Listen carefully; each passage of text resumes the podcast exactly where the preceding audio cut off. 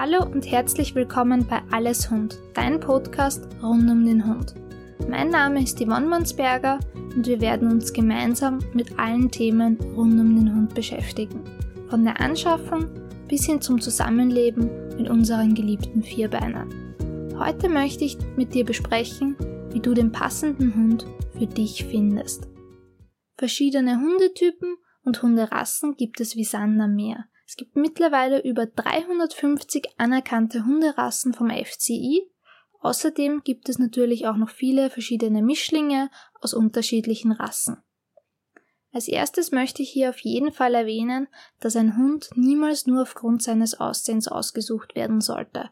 Wenn man einen Hund nur nach dem Aussehen aussucht, kommt es sehr häufig zu bösen Überraschungen mit sogenannten Problemverhalten, wie zum Beispiel Jagdverhalten, was für diese Rasse vielleicht typisch und gewollt ist. Ein wichtiger Punkt, über den ich mir Gedanken machen sollte, ist die Größe des Hundes. Was stelle ich mir wirklich vor? Ist mir ein großer Hund oder ein kleiner Hund vielleicht lieber? Hier sollte ich mitbedenken, dass große Hunde in der Haltung leider Gottes teurer sind. Futter, Medikamente, Operationen werden alle nach dem Gewicht des Hundes berechnet. Große Hunde wiegen natürlich mehr, das heißt hier sind sie teurer als jetzt ein kleiner Hund. Auch bei Krankheit und Verletzung sollte ich an die Größe denken. Wenn sich mein Hund verletzt, kann es sein, dass er vielleicht keine Stiegen steigen kann. Wenn ich jetzt in einer Wohnung lebe oder vielleicht viele Stiegen im Haus habe, muss ich ihn vielleicht rauf und runter tragen. Dann sollte er in einer Gewichtsklasse sein, dass ich ihn problemlos tragen kann.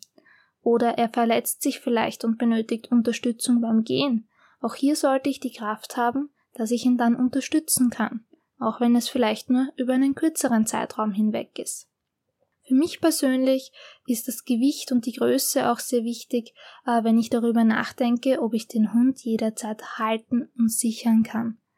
Ich wiege selber nicht so viel, das heißt, ich würde mir nie im Leben einen Hund nehmen, der beispielsweise 50 Kilo oder mehr wiegt. Wenn er gut erzogen ist, sollte das natürlich kein Problem sein.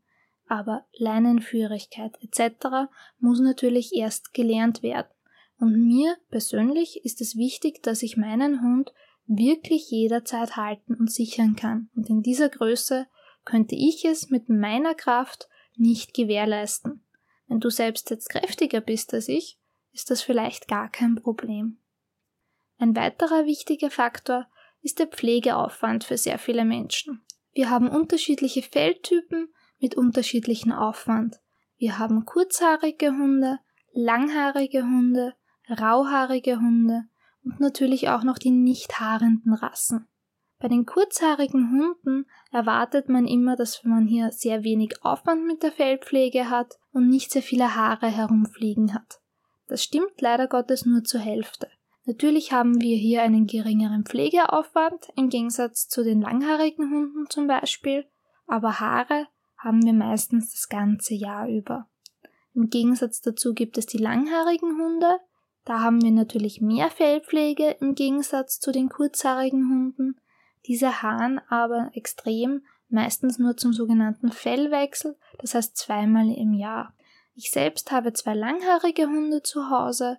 Wenn die im Fellwechsel sind, wie es jetzt vor kurzem auch noch der Fall war, muss ich sie wirklich einmal täglich mindestens bürsten und ich sollte einmal, teilweise sogar mehrmals täglich zu Hause Staubsaugen, ansonsten habe ich wirklich die Fellbüschel zu Hause umliegen. Dann haben wir die speziellen Felltypen, wie die rauhaarigen Hunde, bei denen das Fell getrimmt gehört, und die nicht haarenden Hunde, wo das Fell immer weiter wächst, das gehört natürlich zurückgeschnitten. Hier kann es sehr sinnvoll sein, wirklich einen Hundefriseur zu haben, der sich regelmäßig um die Fellpflege meines Hundes kümmert. Wenn ich es mir selber zutraue, kann ich das natürlich auch zu Hause machen. Bei der Pflege sollte ich auch auf jeden Fall eine Tierhaarallergie mitbedenken.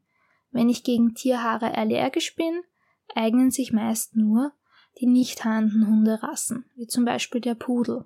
Durch die Wünsche und Vorstellungen bezüglich Größe und Pflege kann man meist schon die ersten Hunderassen ausschließen. Welche Rasse zu dir passt, hängt von den individuellen Wünschen und Anforderungen ab. Ich empfehle immer, wie auch in der letzten Folge schon angesprochen, eine Liste zu schreiben mit den eigenen Voraussetzungen, Möglichkeiten und Wünschen und natürlich auch noch die Dinge aufzuschreiben, die ich nicht so gerne bei meinem Hund hätte, die vielleicht sogar wirkliche No-Gos wären, Gründe, warum ich einen Hund nicht nehmen würde. Hier kann ich dann schon leichter einen passenden Hund, der zu mir passt, aussuchen. Ich habe schon erwähnt, wir haben sehr, sehr viele verschiedene Rassen, die für sehr viele verschiedene Aufgaben gezüchtet wurden.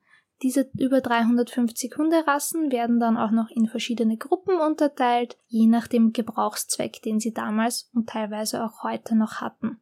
Das hier sollte ich mir bei einer Rasse auf jeden Fall ansehen, für was ist diese Rasse dann eigentlich gezüchtet worden. Ich nehme jetzt wieder den Jagdtrieb als Beispiel. Wenn es mir sehr wichtig ist, dass mein Hund tendenziell eher weniger Jagdverhalten zeigt, ist es sicher nicht sinnvoll, einen Jagdhund zu übernehmen. Dann vielleicht auch noch einen Jagdhund aus der Arbeitslinie, der auch heute noch gezielt zur Jagd eingesetzt wird. Dann habe ich wahrscheinlich keine große Freude daran, weil das ein Verhalten ist, was für diese Rasse dann typisch und sogar gewollt ist. Dieses Jagdverhalten komplett abzutrainieren, ist eigentlich nicht bzw. nur sehr schwer möglich. Hier müsste man wirklich sehr viel Training in ein gutes Anti-Jagdverhalten stecken und das Jagdverhalten eigentlich rechtzeitig erkennen und auf die richtige Verhaltensweise, die wir gerne hätten, umlenken. Das Jagdverhalten einfach löschen ist nicht möglich. Genauso ist es natürlich auch bei sehr vielen anderen Rassen, die einfach für bestimmte Aufgaben gezüchtet worden sind. Die Vorteile bei einem Rassehund sind natürlich, dass die Elterntiere bekannt sind, wenn ich den Hund vom Züchter übernehme und auch gesundheitlich untersucht worden. Bei manchen Rassen, beziehungsweise bei sehr vielen Rassen, haben wir leider Gottes bestimmte Erbkrankheiten. Am bekanntesten ist eigentlich der deutsche Schäferhund mit seiner Hüftgelenksdysplasie, abgekürzt auch HD genannt. Salopp kann man auch dazu sagen, eine kaputte Hüfte. Diese Erkrankung ist für diese Rasse bekannt, recht typisch. Das heißt, hier sollte ein guter Züchter unter einem guten Zuchtverband darauf schauen, dass die Elterntiere untersucht worden sind und keine HD aufweisen, damit der Welpe, den ich übernehme, ebenfalls weniger wahrscheinlich unter HD leiden wird. So sollte man sich bei jeder Rasse informieren, was sind die typischen Eigenschaften, äh, was für Erbkrankheiten sind typisch und mich dann beim jeweiligen Züchter natürlich weiter erkundigen. Man darf aber auch hier nicht vergessen, jeder Hund ist ein Individuum. Auch wenn eine Eigenschaft für diese Rasse vielleicht typisch ist, kann es auch mal sein, dass mein Hund diese Eigenschaft genau nicht vorweist. Dann kann ich natürlich auch noch einen Mischling übernehmen. Mit einem Mischling habe ich meist ein kleines Überraschungspaket. Das kann natürlich positiv sein, kann aber auch ein bisschen negativ sein, wenn ich wieder das Jagdverhalten als Beispiel nehme, vielleicht den Jagdhund nicht erkenne, die Elterntiere nicht kenne und der Hund plötzlich ein sehr stark ausgeprägtes Jagdverhalten zeigt. Das heißt, da kann ich gewisse Charaktereigenschaften nicht komplett erraten und nicht komplett ausschließen. Vielen Hunden erkennt man die Rassen, die hier mitbeteiligt waren, gar nicht mehr an. Das heißt aber nicht, dass ein Mischling dadurch schlechter ist als ein Rassehund. Sehr häufig wird auch noch erwähnt, dass Mischlinge angeblich gesünder sind als Rassehunde, weil ja alle Rassehunde Erbkrankheiten haben. Das kann natürlich sein, dass ein Mischling gesünder ist als ein Rassehund. Ich kann aber genauso einen Mischling mit Erbkrankheiten erwischen und es kann vielleicht sogar schlimmer sein als wie bei einem Rassehund. Ich habe schon den deutschen Schäferhund mit der HD erwähnt. Wenn wir jetzt einen Mischling aus deutschem Schäferhund und Labrador vielleicht übernehmen, könnte es sein, dass er von dem einen Elterntier, dem Schäfer, die HD mitbekommt. Und beim Labrador gibt es häufig Themen mit dem Ellbogen, die sogenannte Ellbogengelenksdysplasie. Das heißt, ich könnte vielleicht einen Mischling übernehmen, der Probleme im Hüftgelenk und im Ellbogengelenk hat. Dann ist eine Frage, die ich sehr häufig bekomme, was soll ich eher übernehmen? Einen Welpen oder einen erwachsenen Hund? Insbesondere als ersten Hund kommt diese Frage sehr häufig. Ein Welpe sollte bei einer guten Aufzucht im Grunde wie ein unbeschriebenes Blatt sein. Er sollte also noch keine negativen Erfahrungen gemacht haben, man sollte ihn leicht an neue Situationen positiv heranführen können und man kann die Erziehung von Anfang positiv, aber natürlich auch negativ beeinflussen. Bei einem Welpen muss ich auf jeden Fall mit viel Zeit, Training und Geduld zu Beginn rechnen. Ein Welpe muss noch die Stubenreinheit lernen, er muss lernen, alleine zu bleiben, an der Leine zu gehen, Grundsignale, die mir wichtig sind, der Umgang mit typischen Alltagssituationen und vieles mehr. Ich kann nicht erwarten, dass ich in zwei Wochen einen fertigen Hund habe, dass mein Welpe in zwei Wochen lernt, schon sechs Stunden alleine zu bleiben oder in diesem Zeitraum vielleicht bereits zu 100% stubenrein ist. Das ist sehr, sehr unwahrscheinlich.